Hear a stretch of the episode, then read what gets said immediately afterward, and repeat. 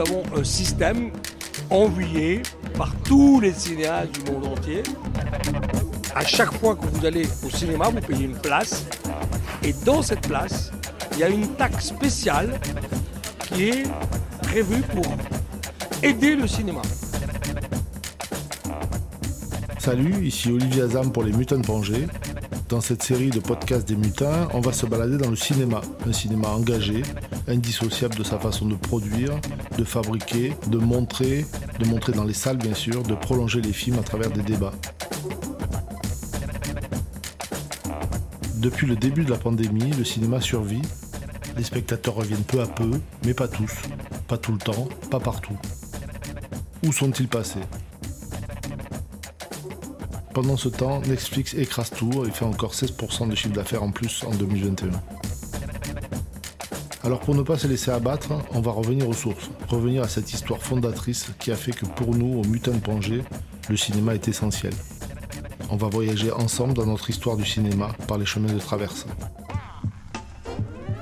Pour ce premier épisode, nous voilà à Montpellier avec l'historien Jacques Choucroune, qui va nous raconter pourquoi le modèle de cinéma français est une invention géniale à préserver. Alors ici nous sommes à Montpellier, euh, une ville que je connais très bien. On est sur la place de la Comédie et je suis avec quelqu'un que je connais très bien aussi qui s'appelle Jacques Choucroune, qui est à la fois un ami, il faut le dire, c'est une, interview connivant, un distributeur qui distribue euh, donc depuis des années, Jacques, euh, les films des deux rives. Hein. ça existe depuis combien maintenant les films 15 ans. Et avant tout ça, tu as été professeur, étudié, historien. historien de l'économie du, cinéma. Et alors c'est pour ça que je, voulais un peu euh, avec toi faire un petit point, qu'on rappelle un petit peu euh, comment on a fait euh, économiquement pour sortir les films, parce que les gens voient les films, ils ne savent pas forcément comment ces films arrivent jusqu'à eux. Et, nous, on sait que c'est assez miraculeux. Oui, enfin, c'est miraculeux, il ne faut pas exagérer, hein, Olivier. non, c'est pas miraculeux, c'est-à-dire que c'est permis par un système qui a été très protecteur pour le cinéma engagé et d'art et d'essai, qui fait que euh, on peut faire appel à des soutiens qui viennent directement du cinéma. C'est ça qui est, que je dis à tout le monde. Attention, ce ne sont pas des subventions qui viennent du, de, des caisses de l'État, c'est des subventions qui viennent des spectateurs du cinéma. Alors ça s'appelle le fonds de soutien. Et alors est-ce que tu peux rappeler comment ça marche? Alors c'est très simple à chaque fois que vous allez au cinéma, vous payez une place. Et dans cette place, il y a une taxe spéciale qui est prévue pour aider le cinéma. C'est une des seules taxes dans le budget français qui va directement aux bénéficiaires, c'est-à-dire le cinéma. Ce qui explique pourquoi le Centre national du cinéma peut aider et soutenir des films ou des productions ou de la distribution ou des salles parce que ce fonds est abondé par les habituels, je ne parle pas de maintenant, mais habituellement, des 200 millions de spectateurs. Si, si, si, vous voulez bien suivre mon raisonnement, le raisonnement qui a été établi au moment de la libération de la France, puisque ceci a été développé à partir de 1947, dès 1945 déjà, mais aussi beaucoup en 1947, et qui fait que nous avons un système envié par tous les cinéastes du monde entier, qui fait qu'une partie de l'argent du cinéma retourne à des financements du cinéma, et jusqu'à présent, aucun homme politique français n'a mis en cause cette règle qui étonne, par exemple, les malades de l'Organisation mondiale du commerce et du libéralisme, qui disent comment ça se fait que vous taxez comme ça des films. Alors les Américains, certains producteurs américains disaient vous taxez nos films populaires et commerciaux pour financer vos films intellectuels et engagés. C'est le cas. C'était pas vraiment le cas. C'est parce que c'est et c'est ce que leur a dit euh, de manière euh, amusante Jacques Chirac. Jacques Chirac leur a dit à un moment à l'Organisation mondiale du commerce, mais nous ne taxons pas les films américains. nous, c'est une taxe qui s'applique à tous les films. Attention, hein, ce n'est pas des, taxes qui s'appliqueraient aux étrangers. Non, c'est une, taxe payée par tous les spectateurs de cinéma en France sur le billet de cinéma. En gros, quand on paye 5 euros, cette taxe, je crois, elle est actuellement aux alentours de 80 centimes. C'est pas. Et, mais elle est reversée immédiatement dans les caisses du cinéma. Et donc c'est euh, ce financement qui est à la base de toutes les audaces du cinéma français. ils ont été complétés à l'époque de Jack Lang. Je ne fais pas publicité, c'est pas pas mon style, mais c'est vrai que c'était l'époque où il était ministre de la Culture, où il a continué ce même système en l'appliquant aux chaînes de télé qui passent du cinéma. Et donc il n'y a plus seulement que les spectateurs du cinéma, mais aussi les spectateurs du cinéma à la télévision. Voilà. Donc ces deux groupes de spectateurs en France financent une partie du cinéma d'art et d'essai. Alors évidemment, euh, une partie seulement est financée comme ça. Et puis euh, ça nécessite quand même de faire beaucoup d'entrées. Puisque c'est donc le nombre d'entrées qui détermine pour un film les recettes et le fonds de soutien qui sera réutilisé après par le producteur et le distributeur. C'est un peu compliqué, mais c'est important de comprendre comment ça marche parce que c'est ce qui explique parfois pourquoi il peut y avoir des films originaux, des films engagés qui arrivent à passer à travers. Voilà, alors à l'époque, euh, il fallait payer les copies avec ça, les copies cinéma. On entend ici le projecteur 35 qui, roule là. Et puis petit à petit, depuis 2010, euh, c'est passé en numérique. Donc les coûts sont beaucoup moins chers pour la pellicule. Par contre, ce qui a beaucoup changé, c'est la communication et les frais de communication pour faire connaître un film. Car aussi malin soit ce système, la seule condition pour qu'il fonctionne, c'est que les gens viennent voir les films en salle. Cette taxe, elle a, cette idée, qui est une idée en fait de l'administration française, du CNC, c'est ça mmh, mmh. Elle arrive à un moment où le cinéma américain, euh, naturellement, aurait dû s'imposer, puisqu'on était après la guerre et que le libérateur arrivait avec euh, un pays qui était euh, un second marché pour lui. Oui, alors absolument, c'est un très grand marché le cinéma français. Hein. C'est déjà avant la guerre, dans les années 30, un, des, un des grands succès des années 30, peut-être tu le sais Olivier, mais c'est Blanche-Neige et les Sept. D'accord?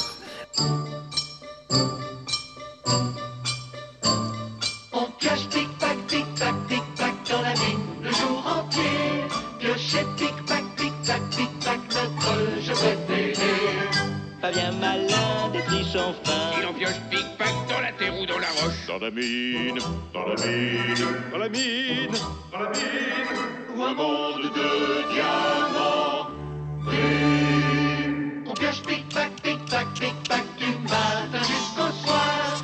On pioche pic-pac, pic-pac, pic-pac tout ce que l'on peut voir. On pioche les diamants par monceau et les sacs de rubis par gâteau. Pour nous sans valeur sont ces trésors. On pioche pic-pac, pic-pac.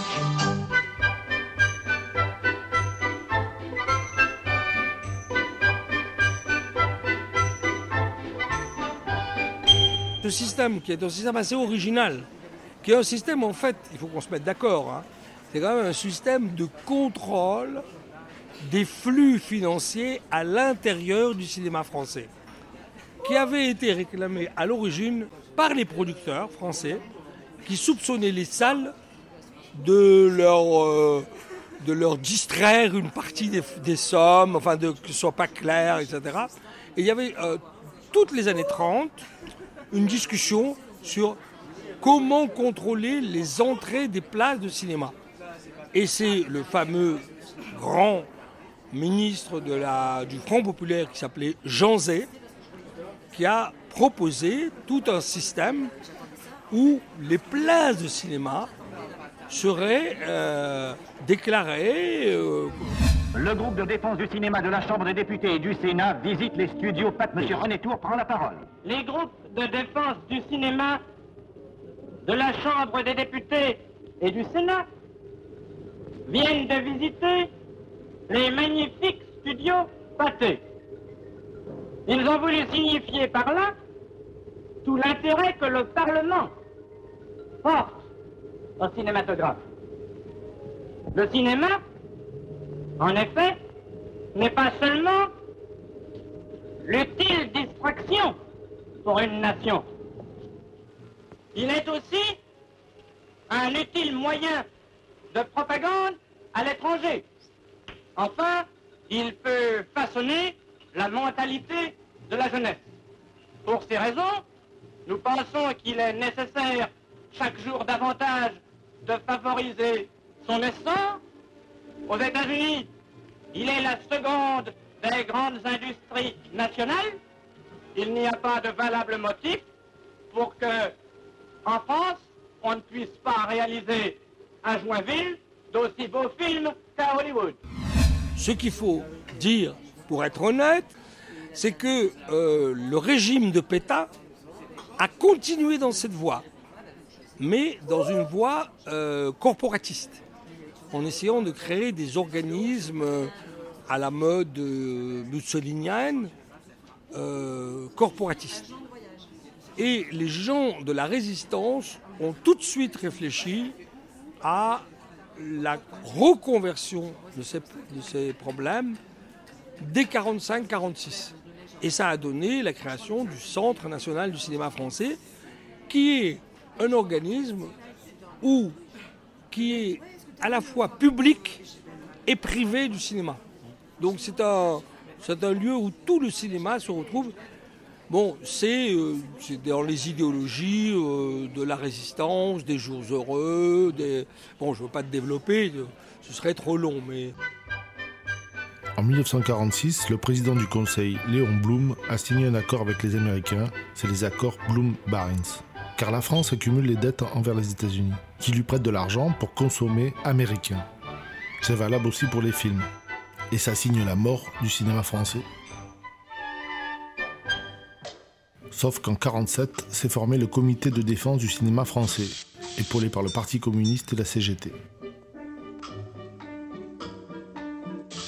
Mesdames et messieurs, le comité de défense du cinéma français du 18e arrondissement vous parle. On manifeste. Le monde du cinéma se mobilise.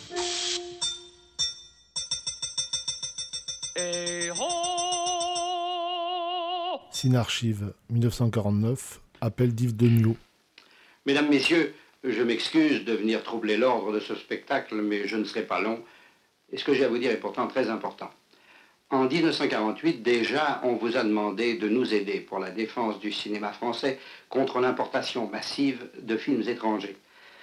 Il se trouve que la chose est remise en question actuellement. Et remarquez que nous, nous aimons beaucoup le cinéma. Et d'où qu'il vienne, nous sommes tout prêts à applaudir le chef-d'œuvre.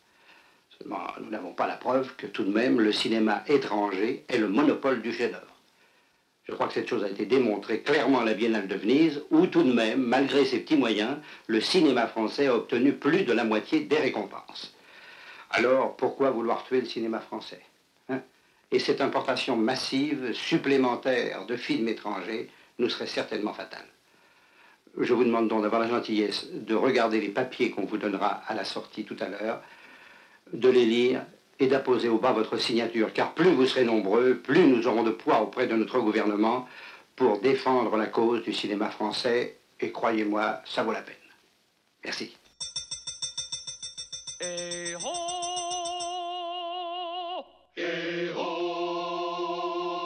L'amour du cinéma par les Français n'est pas euh, récent et il est en partie américain, c'est vrai, mais aussi en partie français depuis que le français est parlant et depuis qu'on sait bien exposer le français. Bon, personne n'a idée de la popularité, enfin, on n'a pas idée de la popularité de quelqu'un comme Rému. Tu vois, c'était, des acteurs qui étaient extrêmement populaires.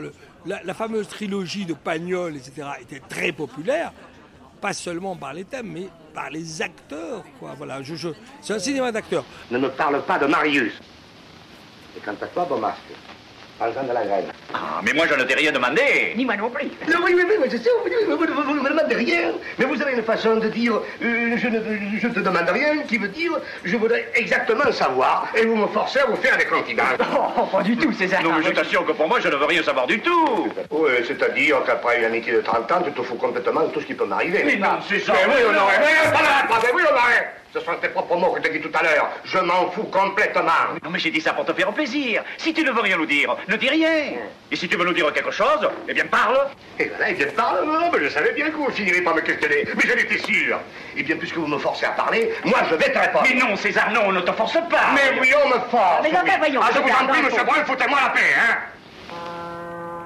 Et quelqu'un comme Bertrand Tavernier, c'est Il nous a quittés cette année. oui. Voilà. Bertrand Tavernier, qui, a qui était un très grand spécialiste du cinéma français.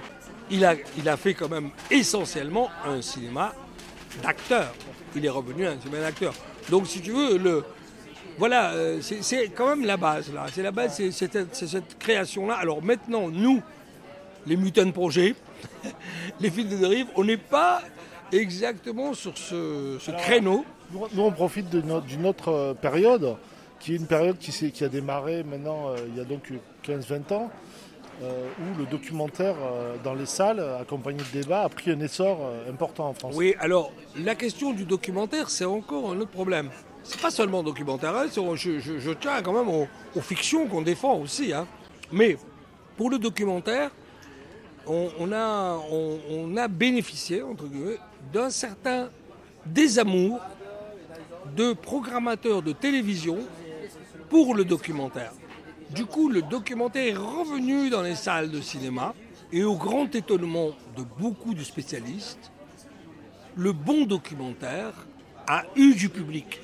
Alors, tu le sais très bien, euh, nous avons fait euh, euh, des dizaines de milliers d'entrées pour le film Howard Zinn que tu avais co-réalisé, co-écrit avec Daniel Mermet, Olivier. Mais euh, on, a des documentaires avec des dizaines de milliers de spectateurs, voire centaines de milliers de spectateurs. Euh, récemment encore, on a un grand documentaire de François Ruffin, Debout les femmes, qui peut-être sera au César. Enfin, vous voyez, tu vois, c'est- c'était pas évident il y a 20 ans, mais qui est une, puissance, moi je suis historien quand même, hein. c'est une puissance qui existe depuis le début de l'histoire du cinéma. Cette capacité du cinéma à, travailler sur le réel et sur la réalité et à montrer des choses qu'on ne voit pas, mais aussi différemment que la télévision. Et ça, euh, alors pour nous, les films de dérive, par exemple, nous avons euh, eu de belles expériences avec des films qui nous sont arrivés, euh, je vais le dire presque par hasard, comme la saga des Conti, sur la grande grève des ouvriers de la Continentale. On a eu euh, nos amis de, euh, des Fralib avec le film 1336, tu vois, bon. Mais c'était des, Des films grecs aussi qui sont quand même. euh, alors, plus les films, les films méditerranéens, grecs, yougoslaves, on a eu, on a eu la chance d'avoir, euh, grâce au Festival Cinémètre de Montpellier, euh, un, un accès au film euh, Cinéma Comunisto de Mila Tourajlich, qui est une pure merveille cinématographique. Vraiment, je le dis en, en cinéphile, pas parce que on l'a distribué.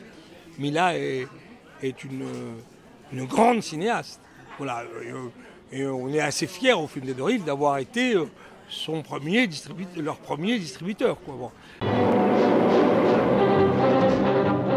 U ovom najspektakularnijem jugoslovenskom filmu angažovana su vodeća imena svetske kinematografije kao i najpoznatiji jugoslovenski glumci. Poštovani gosti, dragi gledalci, dobroveče i dobrodošli na 25. jubilarni festival igranog filma u Puli. Avant tout, il faut quand même avoir conscience que le cinéma et ses conditions de diffusion, c'est quand même une volonté politique. On l'a bien vu avec la création à l'époque du fonds de soutien, comme on l'a expliqué au début, mais il faut quand même qu'il y ait une volonté politique. Il faut, il faut qu'il y ait une volonté de soutenir une activité culturelle de première importance en France. On ne peut pas dire de façon comment hypocrite euh, laissons jouer les lois du marché. D'abord, ces lois du marché, personne ne les connaît vraiment bien ni euh, qui les a établies.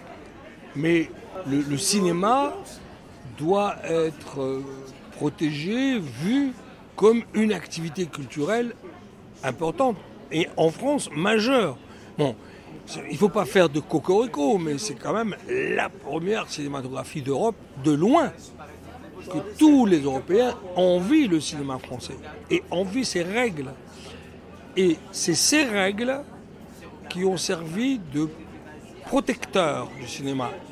Sauf ça, euh, le, cinéma aura, beaucoup de mal parce que, je répète, le financement du cinéma est un financement pour l'essentiel des spectateurs du cinéma. C'est ça le grand, la grande différence du cinéma avec pas mal d'activités culturelles. Et donc c'est c'est ça qui fait jusqu'à présent euh, le positif du cinéma français. Ceci dit, je ne suis pas de ceux qui croient que toutes les règles sont là pour vivre des siècles.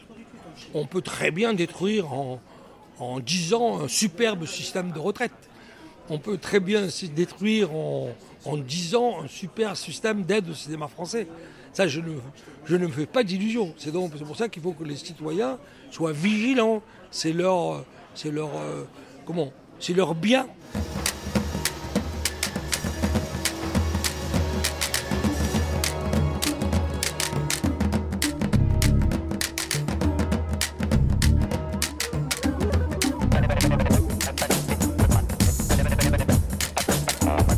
Merci à Jacques Choucroune des films des deux rives. La plupart des films dont il vous a parlé qui ont fait leur vie au cinéma, comme la saga des Conti, Les Fralib, Cinéma Communisto. Vous pouvez les revoir en VOD sur Ciné Mutin. Et bien sûr, comme vous l'avez compris, en continuant à aller voir des films au cinéma.